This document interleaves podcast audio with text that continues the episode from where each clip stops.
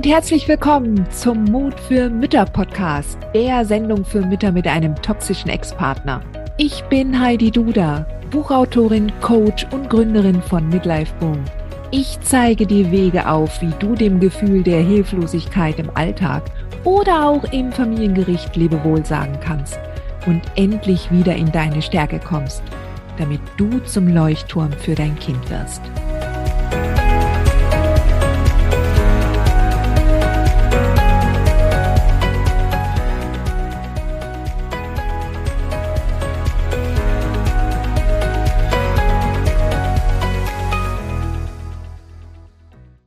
So, Sweetheart, mal Hand aufs Herz. Wie geht es dir denn mit den Umgangswochenenden? Wollen wir mal darüber sprechen? Wenn du gerade frisch getrennt bist und dein Kind noch sehr klein ist, dann ist das natürlich noch mal eine ganz andere Nummer, als wenn jetzt das Kind oder deine Kinder schon größer sind. Ja, also schon ähm, Grundschulalter oder sogar noch älter.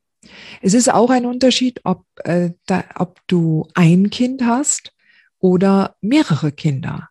Denn wenn du nur ein Kind hast, dürfte deine Angst oder dein Unwohlsein, das Kind dem toxischen Ex zu überlassen, wesentlich größer sein, als wenn jetzt zum Beispiel Geschwister zusammen zum Vater gehen und sich halt immer gegenseitig noch haben. Ja, und gegenseitig sich stützen können. Also es gibt jede Menge Dynamiken. Ich möchte heute mal zwei Aspekte besonders herausgreifen. Und zwar den ersten Aspekt, wenn es nämlich ganz frisch ist. Also angenommen, du stehst jetzt vor dem ersten Umgangswochenende oder generell, es sind die ersten Umgangswochenenden, ja, nach der Trennung.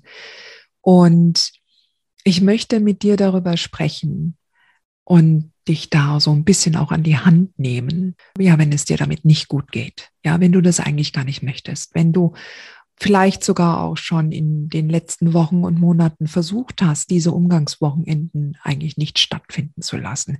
Vielleicht bist du sogar bei Gericht gewesen, um das zu verhindern und du hast jetzt vom Richter ein Urteil kassiert, dass du das nicht machen kannst und dass das Kind jetzt doch in den Umgang gehen muss und dass es dafür alt genug ist, auch wenn es noch gestillt wird oder sonst was.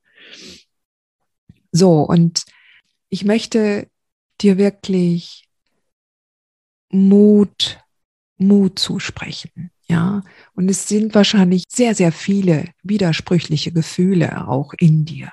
Ja, die es gar nicht möchten, dass, dass das Kind in den Umgang möchte äh, oder soll. Ja, also zum einen kann es durchaus sein, dass der Ex da auf der anderen Seite steht und triumphiert. Ja, weil entweder die andere gesagt haben, dass du jetzt das Kind äh, in den Umgang gehen sollst oder weil er schon eine neue Flamme hat, ja, und, und, und jetzt das Kind auch so quasi als eine Art, naja, wie soll ich sagen? Bei Männern ist das ja so oft, ja, dass das dann so ein Attraktivitätsbonus wird. Jetzt gerade kleine Kinder, kleine, kleine Kinder. Und wenn dann eine neue Frau da ist und ja, das kann dann schon nochmal für einen Mann so ein Attraktivitätsbooster sein, ja. Also und auf der anderen Seite, was jetzt die widersprüchlichen Gefühle angeht, kann es durchaus sein, dass du dir ein freies Wochenende oder zumindest einen freien Tag wirklich herbeisehnst. Gerade mit einem kleinen Kind, ja. Gerade mit einem kleinen Kind, was ja wirklich 24 Stunden normalerweise äh, bedürftig ist und deine Aufmerksamkeit braucht. Ja, und und dann kriegst du auch gleich ein schlechtes Gewissen und denkst, du bist eine schlechte Mutter, wenn du dir diese Auszeit eigentlich gerne wünschen würdest. Ja. Und vielleicht gibt es aber noch einen weiteren Aspekt. Und das war tatsächlich bei mir damals der Fall. Also kurz nach der Trennung war es nicht so, dass ich so besonders erschöpft war. Ähm, es war eher das Gefühl der Einsamkeit, was mich damals fertig gemacht hat, ja. Also, dass ich nicht allein am Wochenende sein wollte, während ich wusste, dass das Kind beim Vater äh, ziemlich viel Halligalli und sehr viele Leute treffen würde. Ja. Und ähm, das war für mich eigentlich das Schwierigste am Anfang. Ja, dass ich allein in der Bude hocken würde und und und und ja, nicht, dass ich das meinem Kind nicht gegönnt hätte, bewahre, ja, aber es war schon so, dass das Kind halt auch so zu dem Zeitpunkt frisch nach der Trennung war natürlich auch der Grund, weshalb ich gegangen war. Und ähm, das war, das war schon ziemlich heftig für mich. Ja. Und ich möchte halt heute dir ein paar Sachen erzählen, beziehungsweise möchte dir ein paar Hilfen an die Hand geben, was du unternehmen kannst oder machen kannst, damit es dir damit ein bisschen besser geht. Und nein, du musst nicht raus, wenn du das nicht möchtest. Und du musst jetzt nicht irgendwie anfangen zu meditieren, wenn du das nicht möchtest, ja, obwohl ich dir das natürlich ganz, ganz, ganz, ganz dringend ans Herz legen würde, ja, dass du mit dem Meditieren anfängst. Aber ich weiß, das ist am Anfang, dass wenn du da noch nicht für bereit bist, dann ist das kein guter Rat, ja. Aber gut, ähm, nein, ich möchte, dass du erst einmal natürlich diese Zeit, wenn dann dein Kind tatsächlich Umgang hat mit dem Ex, dass du diese Zeit, und wenn es am Anfang nur drei oder vier Stunden sind, dass du die wirklich auch nutzt für dich und ja, dir Gutes tust. Also, dass du dich da von deinem inneren Impuls auch leiten lässt. Ja. So, angenommen, du, du bist voller Trauer. Ja.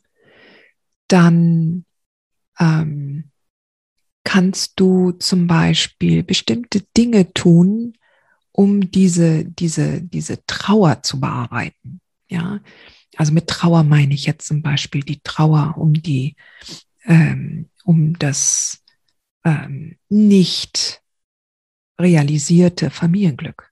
Ja, die Trauer darum, dass das mit der Beziehung nicht geklappt hat, dass dein Traummann sich nicht als der Traummann bewahrheitet hat, was für den du ihn gehalten hast. Die Trauer um all die Träume, die du hattest.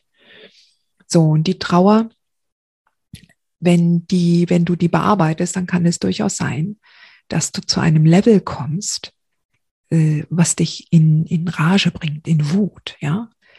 Und ähm, das ist auf jeden Fall schon mal ein riesengroßer Fortschritt, ja. Also von der Trauer sich hin in eine Wut äh, und in Rage zu reden ähm, oder zu denken, ist auf jeden Fall ein großer Fortschritt. Ja, du entwickelst dich weiter. Du solltest nur nicht in der Trauer hängen bleiben.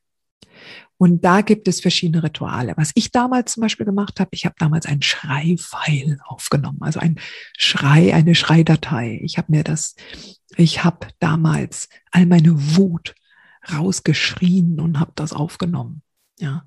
Und damals gab es nicht sowas. Also klar gab es damals vor, vor 12, 13 Jahren schon äh, MP3s, aber das war noch nicht so verbreitet und ich hatte auch kein Handy, wo ich das hätte aufnehmen können.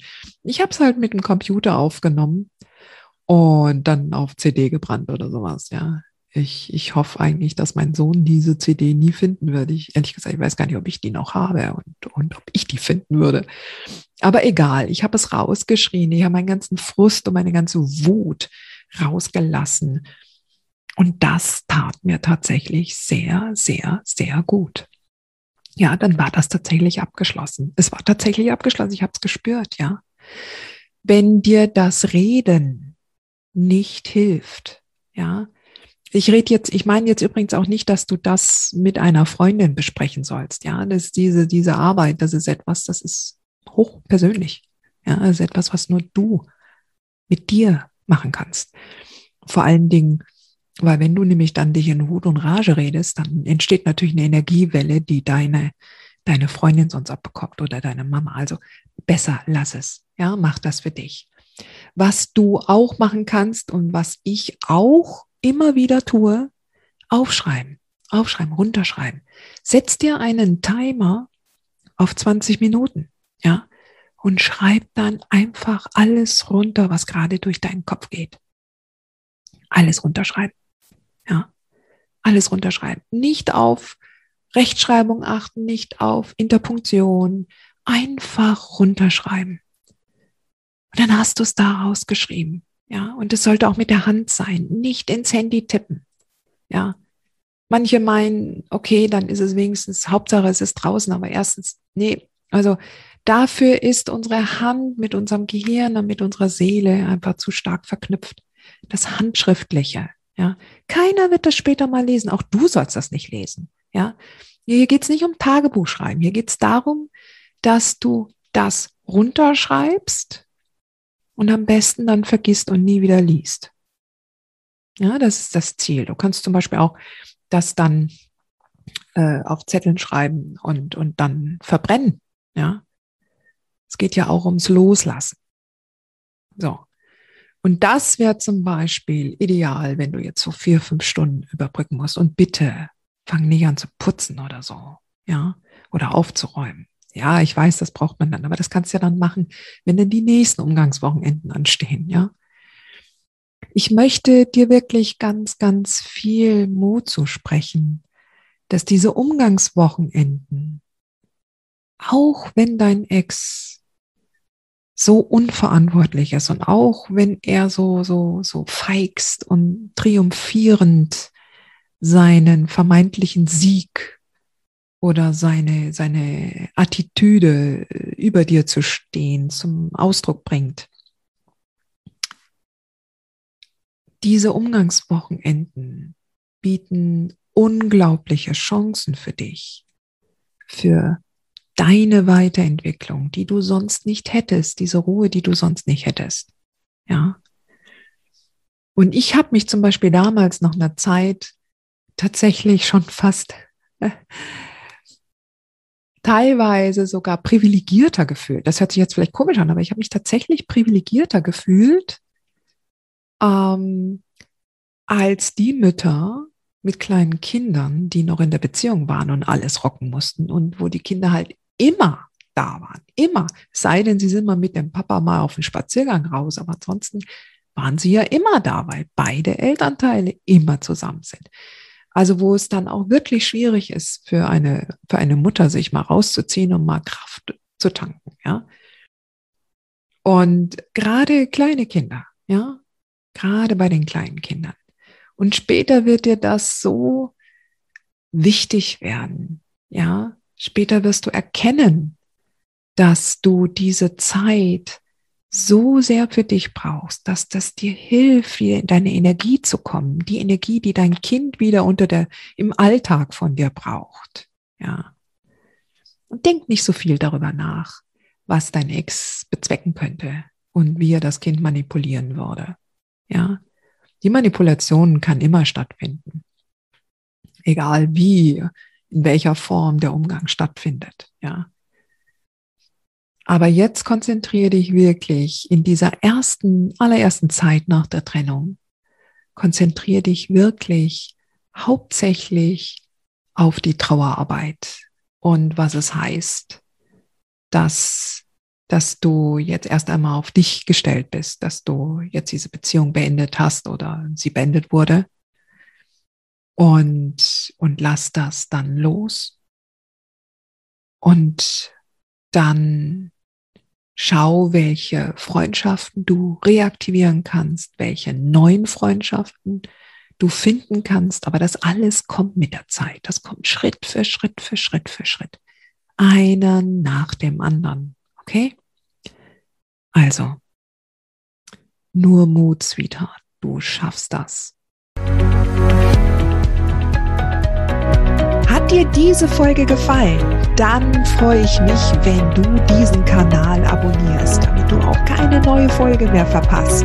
Und solltest du noch nicht den Mutmach Freitag abonniert haben, dann lade ich dich herzlich ein, das hier auch nachzuholen. Du findest in den Show Notes unten den Link dazu. Der Mutmach-Freitag ist etwas ganz Besonderes. Jeden Freitag bekommst du dann in deine E-Mail-Inbox eine Information, wenn ich jetzt zum Beispiel einen neuen Blogartikel geschrieben habe oder du erfährst weitere hilfreiche Tipps und Werkzeuge, die das Wochenende für dich einläuten. Ich freue mich, wenn du mitmachst und wünsche dir noch einen wunderschönen Tag.